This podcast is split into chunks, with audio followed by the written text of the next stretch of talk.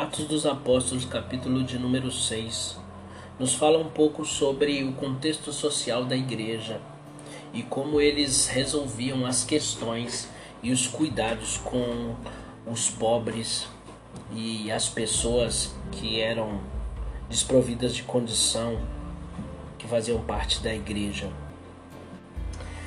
Esse texto vem nos mostrar como que estava sendo feita a distribuição de alimentos para as viúvas em, em especial e alguns convertidos de fala grega estavam reclamando que as suas viúvas, as viúvas gregas de fala grega, né, não, não estavam recebendo a mesma quantia de, de comida que as viúvas de fala hebraica.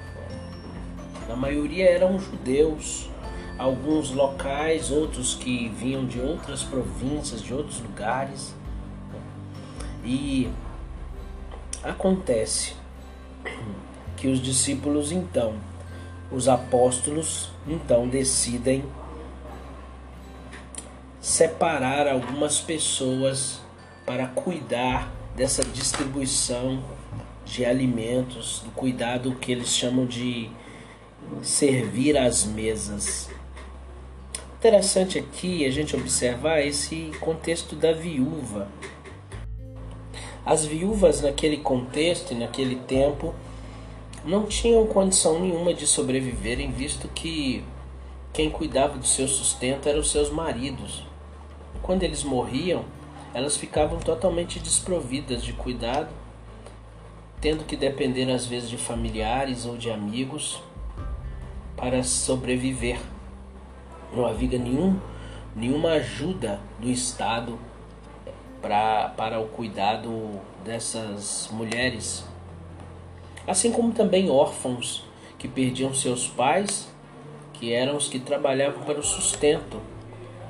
E por causa disso também não tinham condição de sobreviver sozinhos e a igreja assumia todas essas questões e cuidava do sustento das viúvas e dos órfãos.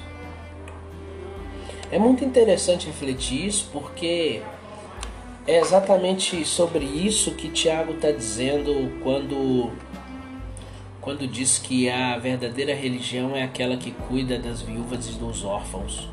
Porque naquele tempo não, não existia ninguém que cuidava deles não existia pensão nem nada disso. E era a igreja que assumia o sustento das viúvas e dos órfãos. As viúvas, inclusive, se tornaram praticamente uma, uma classe, um ministério dentro da igreja.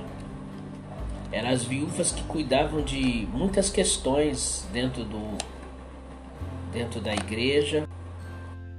Nesse contexto, os apóstolos então decidem separar sete homens cheios do Espírito Santo, com sabedoria, para cuidarem das mesas, das viúvas, dos órfãos e de quem passasse necessidade.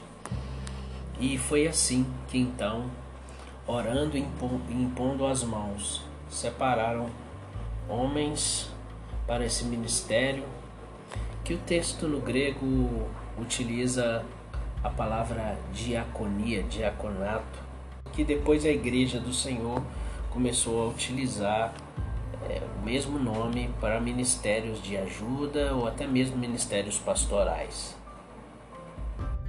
O que nos deixa aqui uma lição de moral é o profundo cuidado e zelo com as questões sociais e com as pessoas que passavam necessidade dentro da igreja a igreja cuidava dos seus e cuidava até mesmo das pessoas que não eram da própria igreja.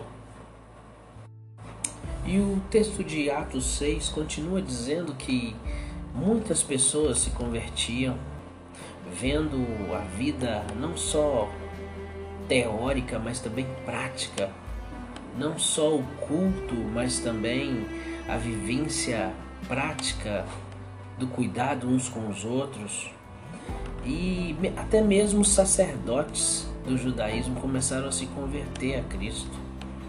e começaram a caminhar junto com a igreja de Jesus e com os discípulos. De tal forma que a raiva de muitos judeus nas sinagogas começaram a crescer. E uma das vítimas dessa perseguição foi um homem chamado Estevão, um homem cheio do Espírito Santo, que em uma sinagoga começou a ser questionado e sempre com a palavra de sabedoria resistia a todos os seus opositores. Esses homens, não sabendo mais o que dizer e não conseguindo confrontar Estevão, então começam a inventar mentiras sobre a sua pessoa, é, dizendo que ele falava contra Deus e contra Moisés.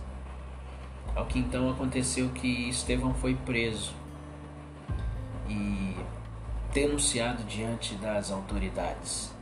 As autoridades, mesmo acreditando nas denúncias, acharam algo estranho, porque quando olharam para Estevão, viam no seu rosto a semelhança de um anjo. É interessante porque o evangelho ele pode incomodar muita gente. A mensagem de Jesus, a mensagem da verdade, da cruz, ela pode incomodar. Mas o Espírito Santo brilha no rosto de cada um daqueles que proclamam essa mensagem.